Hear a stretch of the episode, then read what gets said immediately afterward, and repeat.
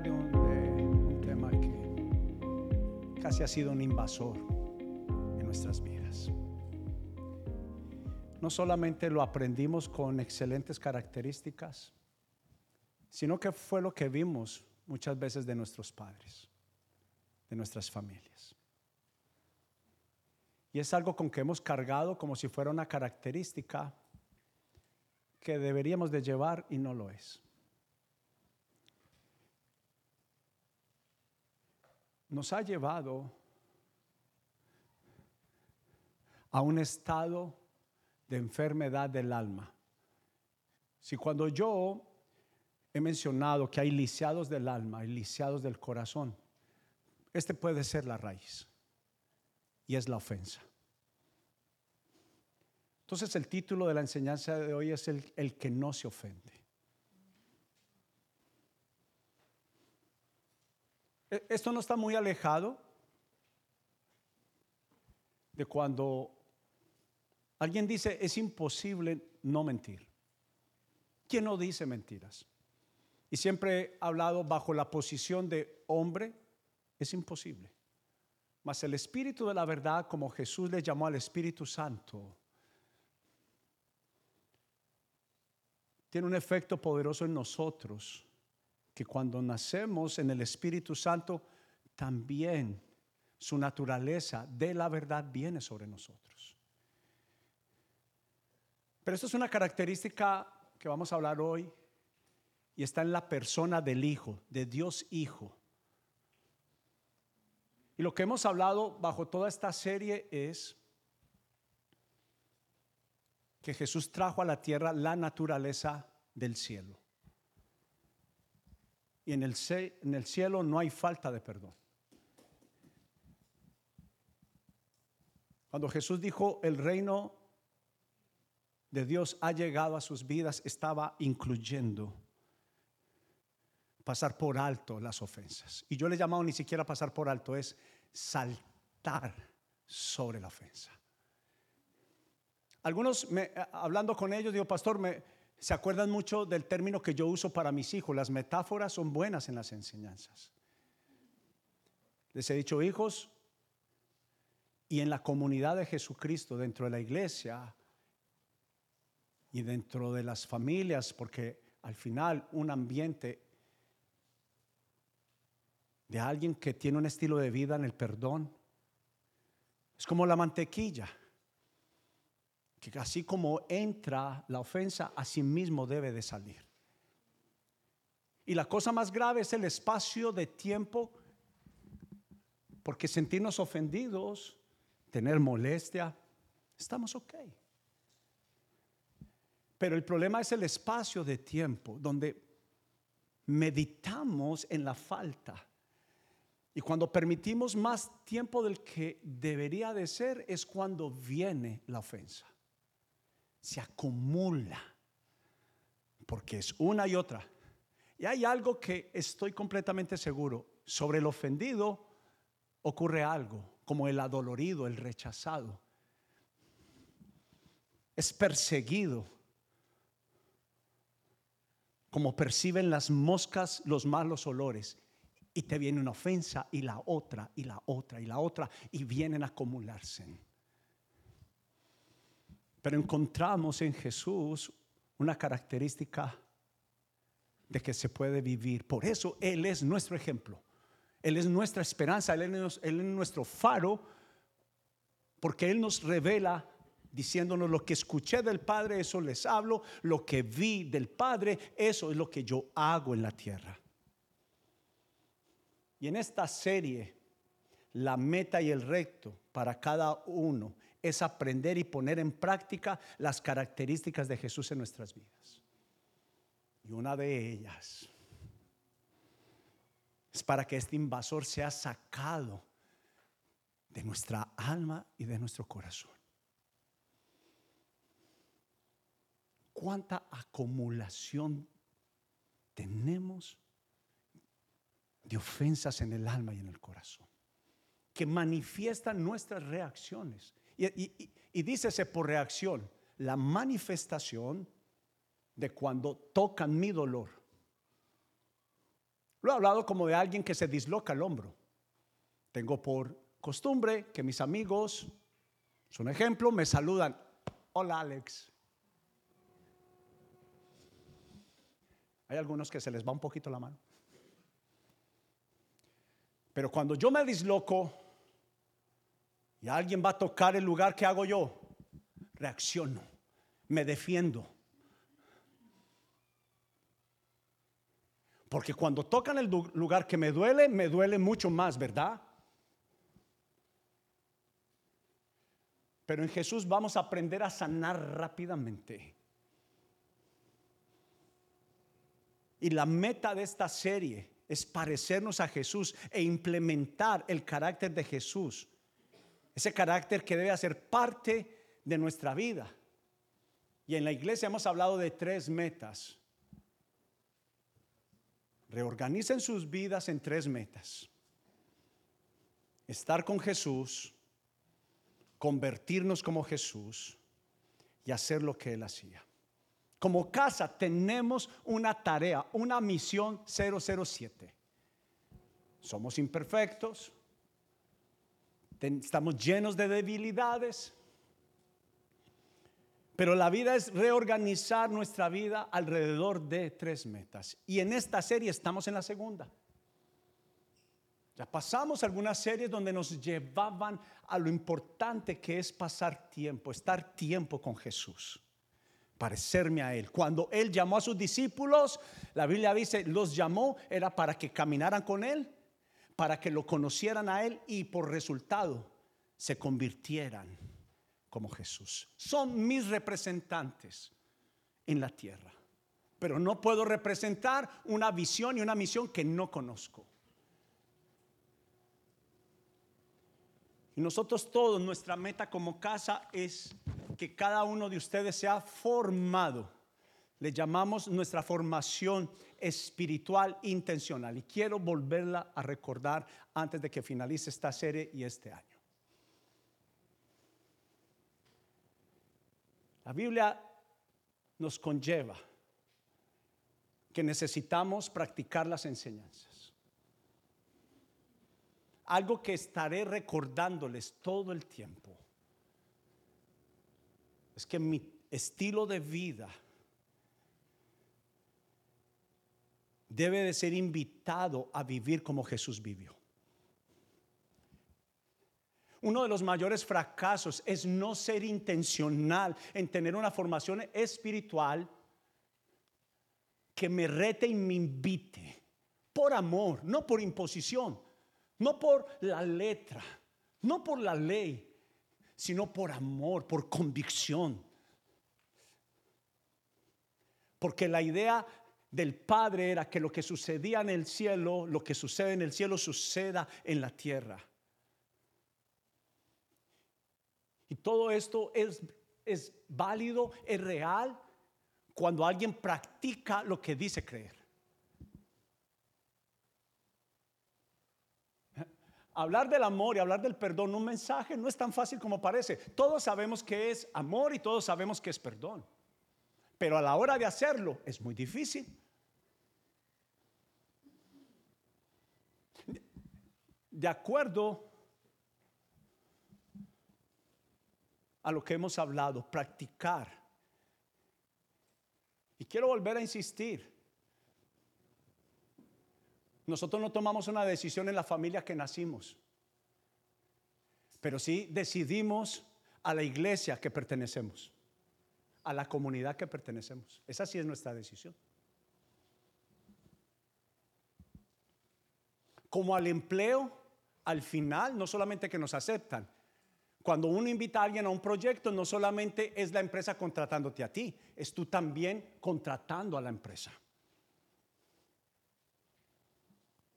Pero tenemos que darnos cuenta que el carácter de Jesús estuvo, el reino de Jesús, sus discípulos, estuvo rodeado de diferentes características y diferentes caracteres que él tuvo que formar, que tuvo que enseñar a practicar.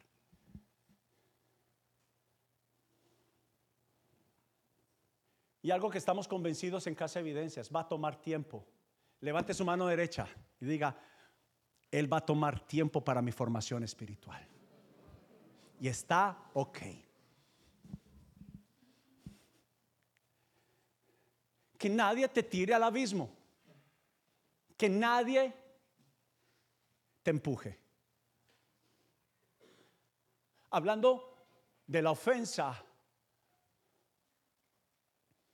yo creo que el diablo empuja. Eh, escuche algo, es, algo simple, no lo inventé yo, pero me, ayudó en mis prácticas. Jesús guía, el Espíritu Santo guía, más el enemigo empuja. Jesús quiere que pases tiempo con Él. Él no te va a apurar. Cuando pasas tiempo con, con el perdón, cuando pasas tiempo con el amor. Porque hablo del amor y hablo del perdón, siendo Jesús la fuente, la esencia, lo que Él es. Entonces identificamos lo cercano o lejano que estamos del amor, del verdadero amor y del perdón. Porque aunque lo hemos aprendido en la iglesia, ¿qué hemos aprendido? En la iglesia me enseñaron que perdonar y no olvidar no está bien, pero seguimos haciéndolo. Seguimos haciéndolo. Y hay heridas que siguen acumuladas.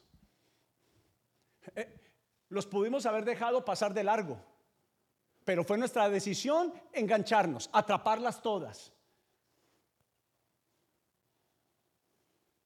Pero miremos qué dice la palabra de Dios sobre la ofensa. Miremos a Salomón. Quiero que lo lea conmigo. Dice, ofensivo, disculpen, las personas sensatas no pierden los estribos. Se ganan el respeto pasando. Hágase un torero. Pase no te quedes en mi vida. Y no es un sentimiento, aló, es una decisión. ¿Cuánto peso cuando se acumulan las ofensas? Pero el apóstol Pablo también nos da una recomendación y algunos de nosotros no sabemos eso como un grito, como un grito de batalla. No lo sabemos, pero dice, además no pequen al dejar que el enojo los controle. No permitan que el sol se ponga mientras siguen enojados. ¿Qué está diciendo? No deje que ni siquiera llegue la noche. No la deje pasar. Tome una decisión en el ya. Suéltela inmediatamente. Salmo 37, no lo tengo en esta enseñanza, pero póngalo ahí, tarea. Mirar Salmo 37. Él dice, no te enojes con los que te hacen mal. Dice, guarda silencio ante el Señor. De eso voy a hablar en un momento. Evita hablar. Pero bajo estos dos versículos, miremos qué dice el diccionario sobre la ofensa, para poder entender todo el contexto. No, no, yo no tengo ofensas. Miremos si es así o no. Ofensivo o ofensivo es eso o aquello que ofende o puede ofender. Dañar la dignidad o el amor propio de alguien. Una ofensa es un tipo de manifestación en la que alguien se siente insultado y este es una causa donde me ofendo. A nadie le gusta ser descalificado.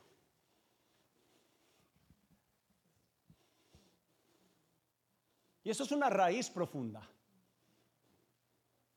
Porque la comparación ha sido muy fuerte desde el principio. La primera comparación trajo un asesinato. ¿Aló?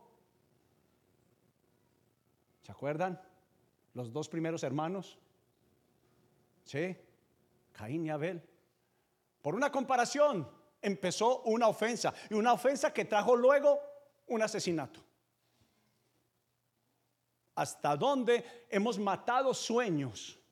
No nacimos para matar, nacimos para dar vida. Y algunos de nosotros hemos matado los sueños de nuestros hijos, de nuestros jefes. ¿Aló? Porque nuestros jefes se equivocan. Toman malas decisiones. Y tal vez hemos sido parte que terminamos de destruir ese sueño.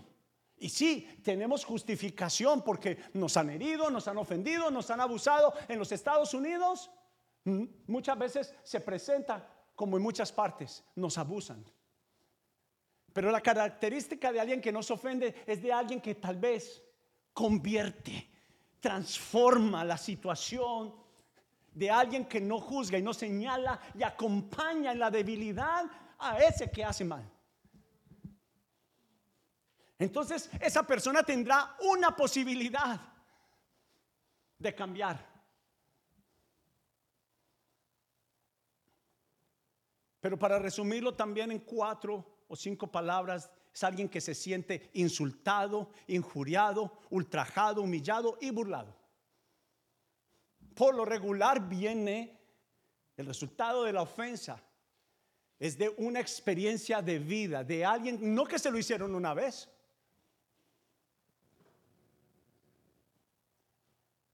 algunos hicimos pactos internos. No vuelvo a confiar en nadie. ¿Aló? No vuelvo a creer en ningún jefe. No vuelvo a creer en ningún hombre.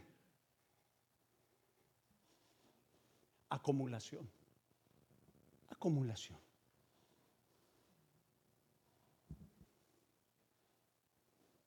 Pero yo, ah, hay algo que nos va a ayudar en nuestro avance.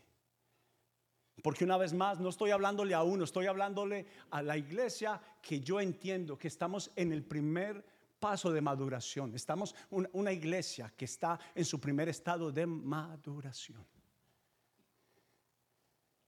Y cuando el fruto está para dar, lo mejor de su fruto, dice que el jardinero, el sembrador, viene al fruto y mira, no pasa de largo. El que, el que hace la verdadera tarea, el labrador que verdaderamente me ama, no pasa de largo.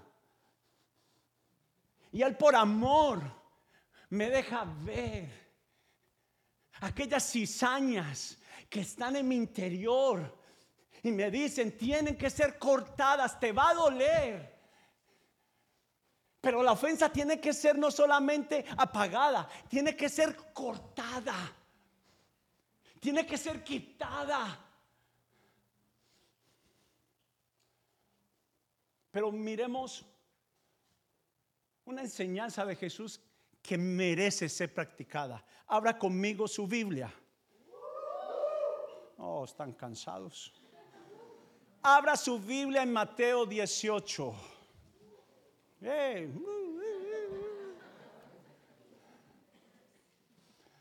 Mateo capítulo 18, verso 21, si es tan amable.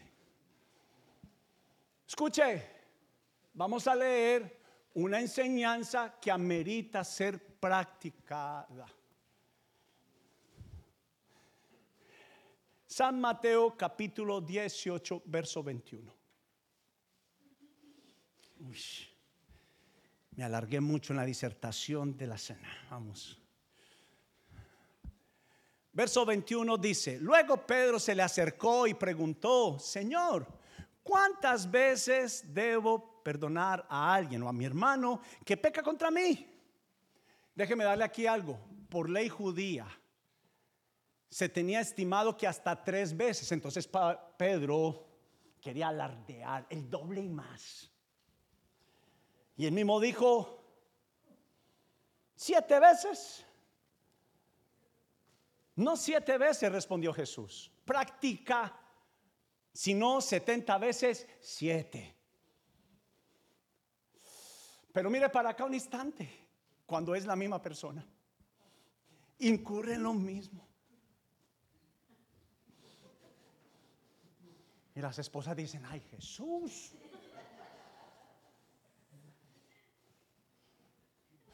Pero también cuántos hijos. Pa, ya me has pedido perdón las mismas veces por... Ya perdemos credibilidad, confianza. Confianza. Porque hasta cierta parte nuestra familia nos va a tolerar nuestras reacciones. Pero de ahí para allá empezamos a lastimar.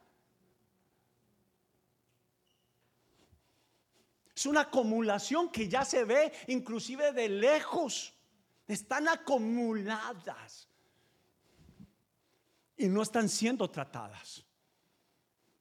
Verso 23 dice, por tanto, él dice, esto es lo que sucede en el cielo. Él, cambia acá. Hasta el momento, no basta solo con decirlo. Dice, por lo tanto, el reino del cielo se puede comparar a un rey que decidió poner al día todas las cuentas con los siervos que le habían pedido prestado dinero. ¿Aló?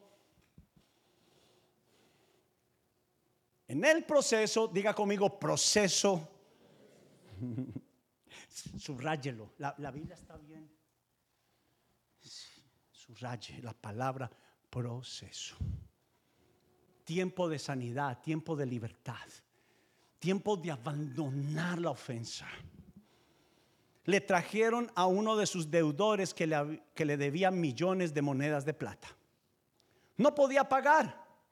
Así que su amo ordenó que lo vendieran junto con su esposa, sus hijos y todo lo que poseía para pagar la deuda. Mire para acá. Aunque se habla de dinero, mire para acá. Esto es importante porque lo aprendí en esta enseñanza. La costumbre judía es muy similar a la de hoy el día. Hágale que luego yo veo cómo pago. ¿Aló? Y no estoy hablando de, solo de dinero. Jesús estaba destruyendo una teoría viciosa y que asesinó familias. Porque nos llamó necios a no calcular. ¿Sabe qué le pasaba a los judíos si eso sí era real? Que si ellos no podían cumplir con la deuda,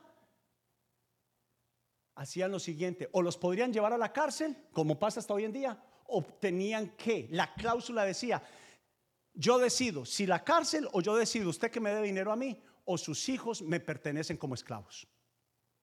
Aló, aló.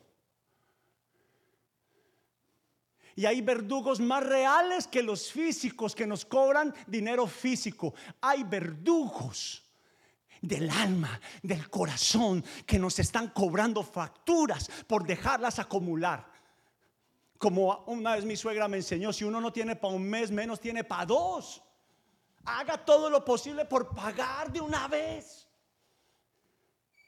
Y no solamente es dinero, deuda. Es todo lo que un acreedor me está diciendo, aquí tengo. Aquí dice que tú me debes, me debes el perdón, me debes. Porque no te va a enjuiciar bajo, no te va a llevar delante del juez en la forma que tú piensas. Es lo que dice la ley. Y si en la ley dice, Jesús dijo, si alguien tiene una ofensa contigo, no dijo si tú tienes una ofensa con alguien. Si alguien tiene una ofensa contigo, abandona la ofrenda. Ven, ponte de acuerdo con él antes de que te lleve ante el juez. Aló. Y hay ofensas Hemos firmado ofensas, contratos, deudas a través de la ofensa que no podemos pagar. Facturas acumuladas que no podemos pagar. Y después decimos, ¿por qué estoy como estoy? Claro, se acumularon todas tus deudas. Verso 25 dice, no podía pagar, así que su amo ordenó que lo vendieran junto con su esposa, sus hijos y todo lo que poseía para pagar la deuda. El hombre cayó de rodillas ante su amo y le suplicó, por favor, tenme paciencia y te lo pagaré todo. Entonces el amo sintió mucha compasión, mucha lástima por él. Y lo liberó y le perdonó la deuda. Jesús utilizó en el Padre nuestro, perdona mi deuda, así como yo he perdonado a mis deudores. Piensa en eso. Pero cuando el hombre salió de la presencia del rey, fue a buscar a un compañero. También siervo que le debía unos pocos miles de monedas de plata, lo tomó del cuello y le exigió que le pagara de inmediato. El compañero cayó de rodillas ante él y le rogó que le diera un poco más de tiempo. Le dijo, ten paciencia conmigo y yo te pagaré. Le suplicó, verso 30, pero el acreedor no estaba dispuesto a abandonar la ofensa. No estaba dispuesto a perdonar la ofensa. Hizo arrestar al hombre y lo puso en prisión hasta que pagara toda la deuda. Cuando algunos de los otros siervos vieron esto, se disgustaron mucho, fueron ante el rey y le contaron todo lo que había sucedido. Entonces el rey llamó al hombre al que había perdonado y le dijo, siervo malvado, te perdoné esa tremenda deuda porque me rogaste, me lo rogaste. ¿No deberías haber tenido compasión de tu compañero así como yo tuve compasión de ti? Entonces el rey, enojado, envió al hombre a la prisión para que lo torturaran hasta que pagara toda la deuda. Y señala el versículo 35. Eso es lo que les hará mi Padre celestial a ustedes que se niegan a perdonar de corazón a sus hermanos. Déjeme mostrárselo en una forma figurativa. Usted está llamado a dar mucho fruto. Viene a la iglesia, quiere amar, servir a Dios, honrarle.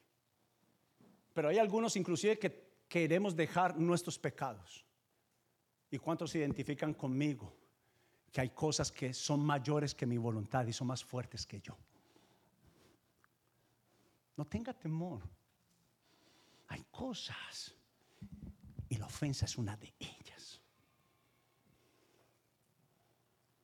Pero quiero que vean esta foto.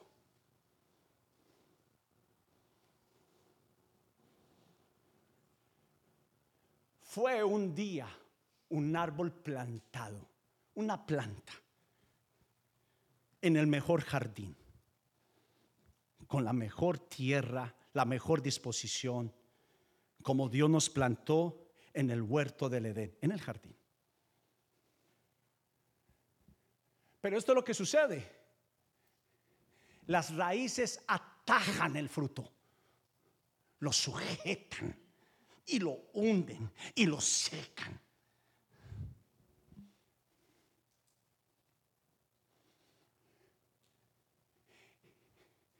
Pero como está adentro, no visible, somos buenos para tapar. El infeliz se muestra feliz. Aló. El enfermo hace todo lo posible por caminar lo más derecho que puede, pero realmente es un cojo del alma, es un lisiado del corazón. Y lo que te está pasando es simplemente Dios mostrando su amor.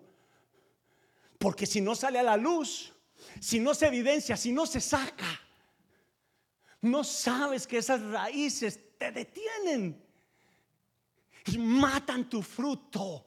Por eso Jesús no pasó de largo sobre sus discípulos. Les dijo, para ser mis discípulos tienen que hacer lo que yo hago y tienen que perdonar.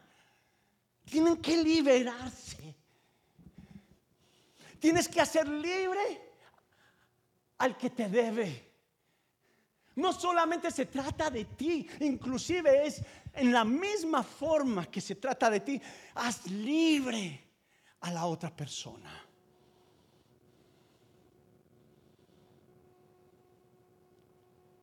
Y la Biblia los llama raíces. quiero que miremos cinco características de Jesús que quitan la ofensa. La primera, rápido, que no se haga una raíz de amargura. Aló, raíz de amargura. La expresión de un ofendido, ¿qué es? Aló, expresa qué? Amargura. No juzgue a los que fueron bautizados en limón. No los juzgue. A veces alguien que le ha tocado besar sapos. En mi caso, murciélagos. Pero la Biblia, mi pastor me enseñó, Alex, en el reino de Dios tienes que besar sapos. conozco uno así ojibrotado. Mira lo que apóstol Pablo dice, cuídense unos a otros. Cuando vean que alguien está ofendido, ayúdale, ayúdale. No lo abrigue, sí, cierto, no. vamos a hablar. Cuídense unos a otros para que ninguno de ustedes deje de recibir la gracia de Dios. O sea que es el perdón de Padre nuestro. No pidas perdón si no has perdonado. Tenga cuidado de que no brote ninguna raíz venenosa de amargura. Es tóxico. La ofensa intoxica todo lo que está alrededor. Y no eres tú. Es el efecto venenoso de la amargura, de la ofensa. Sí o sí, cuando alguien está ofendido, el cual calificamos todos, a alguien le caemos mal.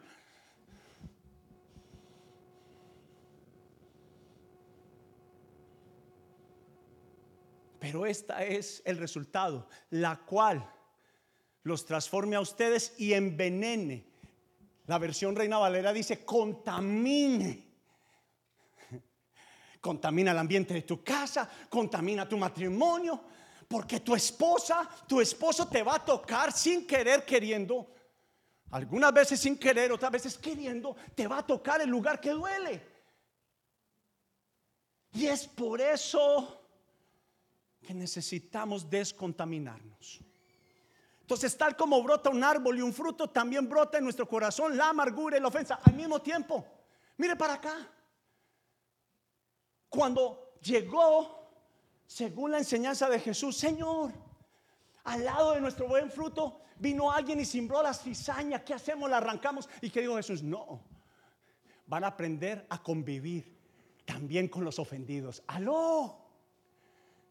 Porque para eso somos comunidad. No para rechazar, sino para amar al difícil. Acompañar al amargado. Acompañar al que le duele. Sino para que sea iglesia. Pero no quiere decir que porque esté amargado lo debo dejar a un lado.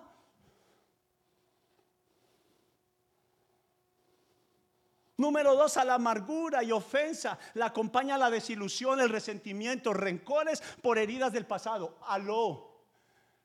Especialmente las historias de vida que nos hicieron daño.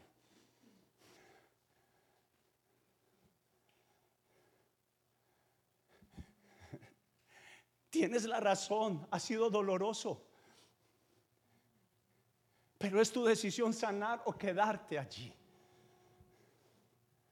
Jesús teniendo el carácter del Padre no permitió que la ofensa fuera parte de su carácter. Entonces, a ver, pongámonos de acuerdo. O seguimos a Jesús con todo o lo seguimos con algunas cosas nomás. Si lo hemos de seguir, no solamente como el que es mi pastor y nada me faltará, sino como también aquel que me dice, venga, venga, venga, esto no lo puedo dejar pasar de largo. Esto necesita ser cortado, quitado de su vida. Tanto amor nos demuestra el Padre que nos deja a veces, sí, a veces parece ser que quedamos en vergüenza y no fue así. Los problemas que brotan son la esencia que salen a la luz tarde o que temprano esa cizaña se asoma. Y solo con un plan y propósito de que la podamos ver y que sí está. No es alguien haciéndote daño. La Biblia dice nuestra guerra, nuestra batalla, nuestra circunstancia no es con personas. Aló, no es con la suegra.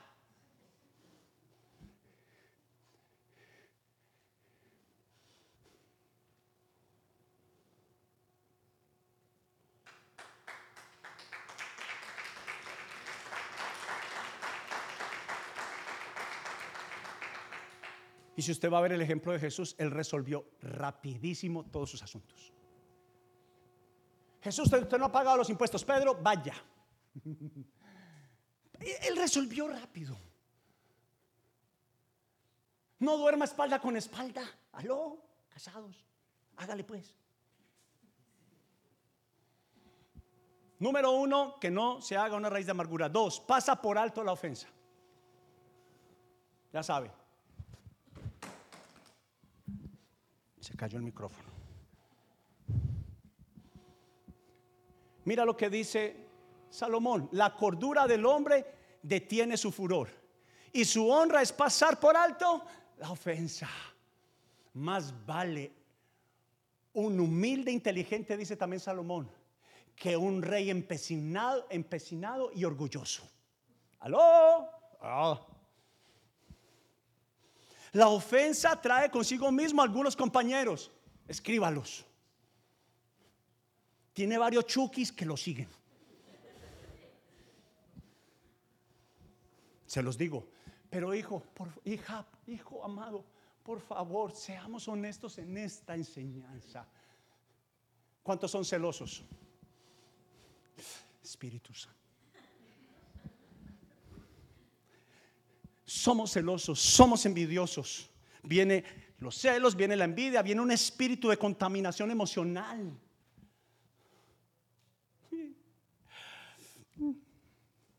Yo sé lo que estoy hablando. Alguien que no pasa por alto la ofensa tiende a perder los estribos.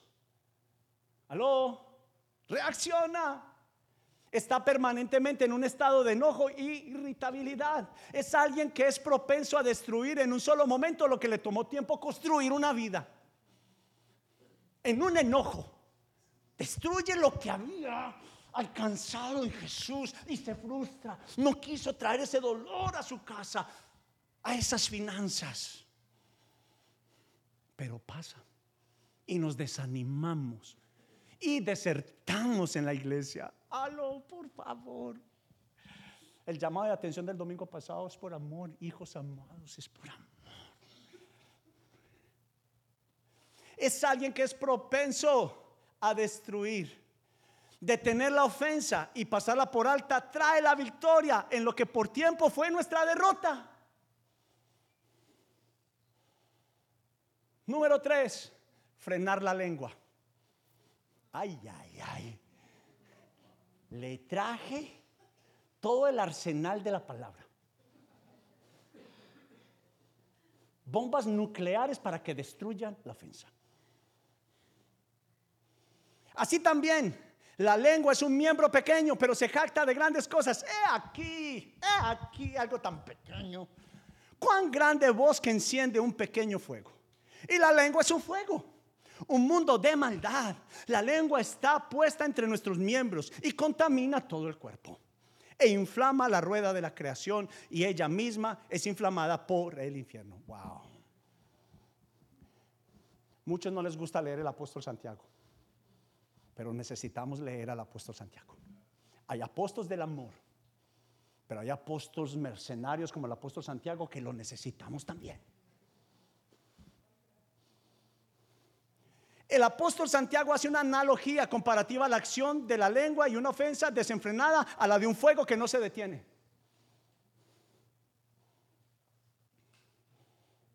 Dice que es incontrolable una vez después de que dejas salir el enojo, la amargura.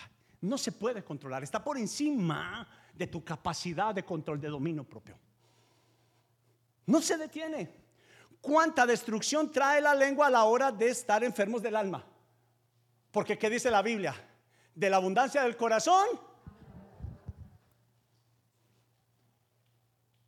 Macháquele el dedo ahí a su esposo a ver qué dice.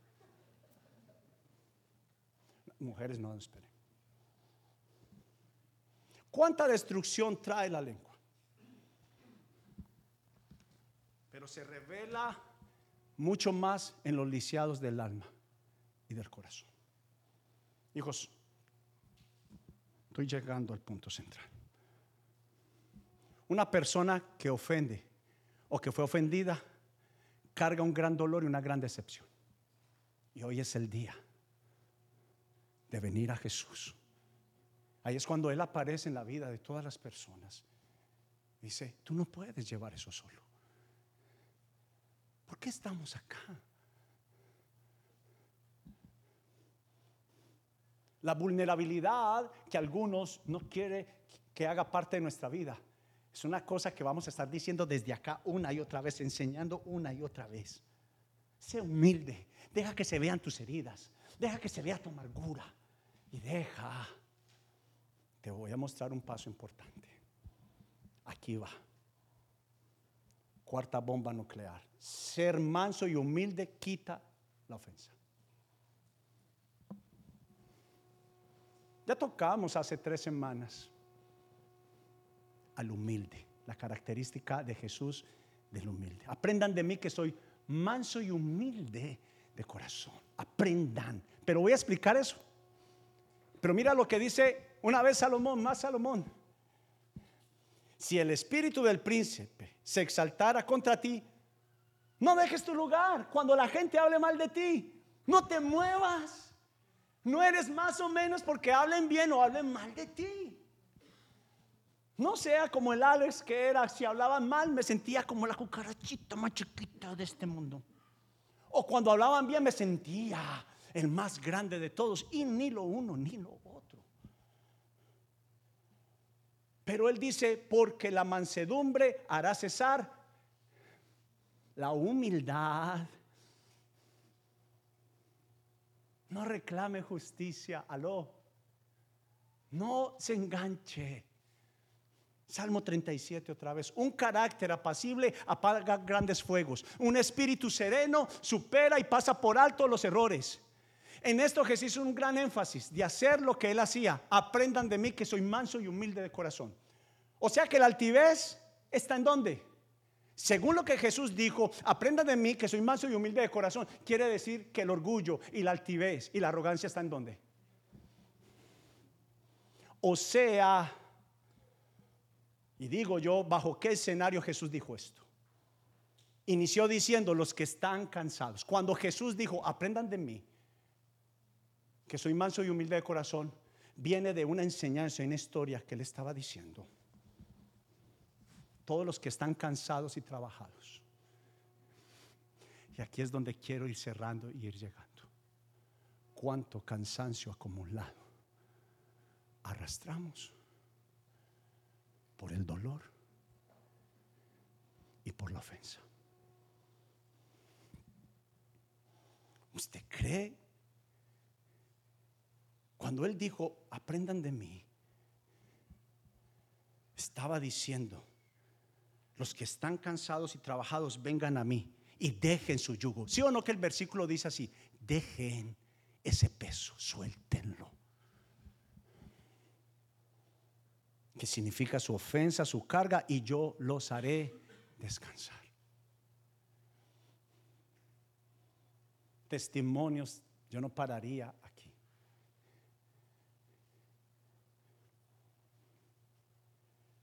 Pero él estaba diciendo, ahora cambien ese peso por el mío. Dejen la amargura, dejen el resentimiento y ahora lleven en su vida el perdón. El perdón. Porque es más fácil llevar el orgullo que la humildad. Porque es más fácil llevar la amargura que la amabilidad. ¿Sí o no que nos cuesta más sonreír? ¿Aló? Algunos como yo. Y, hay algunos aquí. No estoy señalando a nadie. Te amamos. Y yo te aprecio y te amo mucho. Eres mi responsabilidad.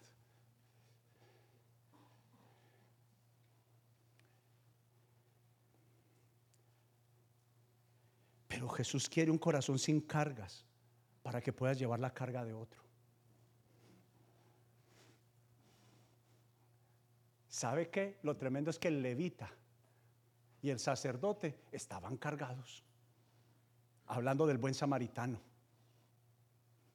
El samaritano estaba más sano y más libre que el sacerdote y que el levita. Y pudo acercarse al hombre herido. ¿Cómo lo pudo recoger si estaba cargado? ¿Sí o no? ¿Cómo yo puedo ayudar si no tengo tantas deudas? Abandonen su ofensa, suéltenla. Y el último, el que más te va a costar. Perdonar y hablar la ofensa. Escuche, le puse un segundo este me costó a mí, me sigue costando. Yo le pido perdón a Dios. Dios sabe lo que hay en mi corazón. ¿Sí o no? Varios decimos eso como un grito de batalla. Dios conoce mi corazón.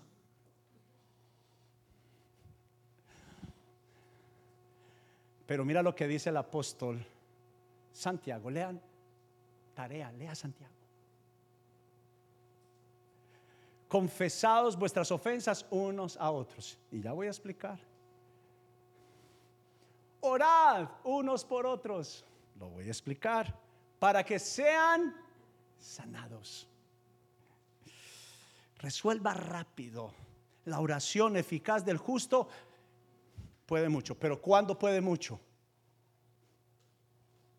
Cuando hace lo siguiente. Escuche. A usted que se le ama gratis Tome esto. La conversación honesta y amorosa, llena de gracia y misericordia, trae gran sanidad y ataca la enfermedad de la ofensa.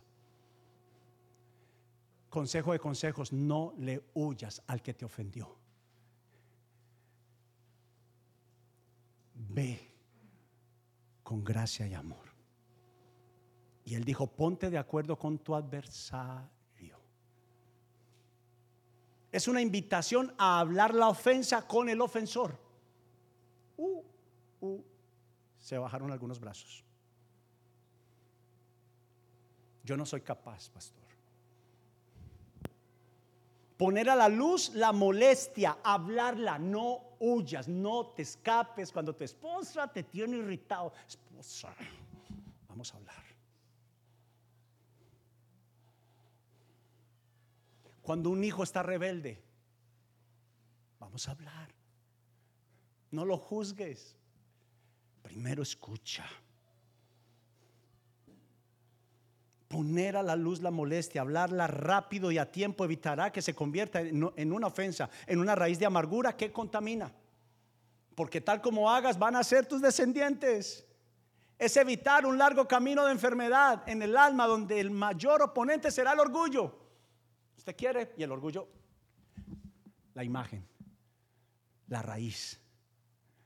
¿Usted para dónde va?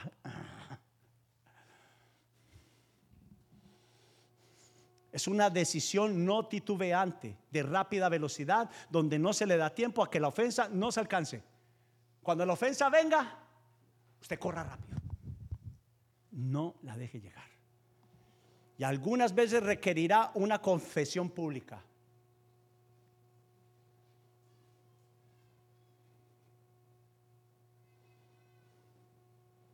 Otras veces a solas con el ofensor y algunas veces requerirá con el ofensor y otros. A veces es necesario, por el corazón del ofensor, tener una o dos personas allí. Pero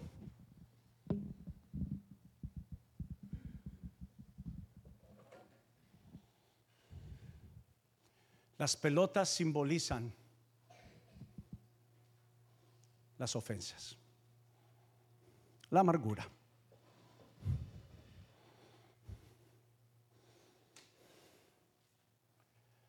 Acumulación. están en el lugar que no se ven, en el corazón y en el alma. Algunos han tomado la decisión por seguir a Jesús, yo perdono, pero una vez el ofensor aparece, vuelves y te amarcas. Pero solo te demuestran cuando te airas, cuando sale a la luz un efecto, no es malo, es muy bueno.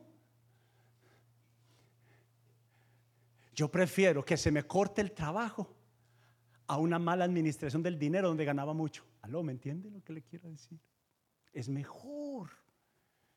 Porque será la alerta que traerá la posibilidad de que cambie, que tenga el carácter de Jesús. Señor, he tratado como me dijeron, mala información. Mas la consulta de la Biblia me dice que necesito a Jesús. Alguien diría en el grupo, que yo asisto. Yo, usted sabía que yo asisto. Mi esposa y yo asistimos a un grupo con nuestros facilitadores ahí. Pero uno del grupo diría, ¿qué tal si nos hacemos la pregunta cada vez que alguien nos ofende o cada vez que alguien nos hace algo? ¿Y qué haría Jesús? Esto haría Jesús. Dice, el Espíritu Santo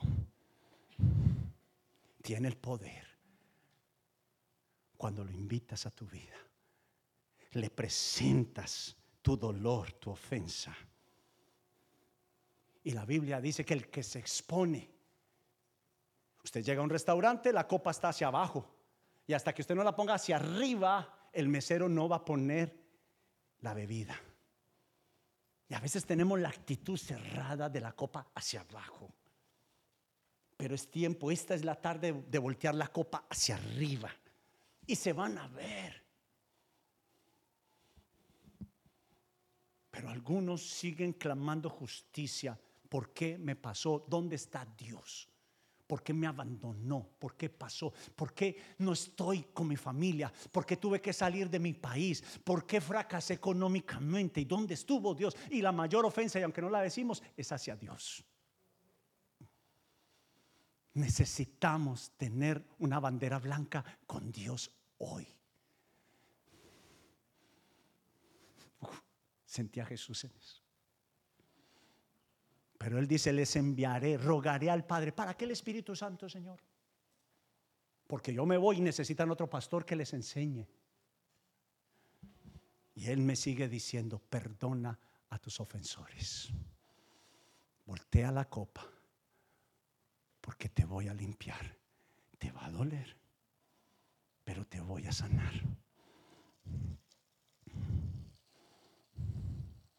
Y el Espíritu Santo empieza a hacer su obra. Y empieza a salir el dolor. Y empieza a salir la ofensa de mi vida. Y ya no están más en mí. Hay libertad. Hay libertad libertad.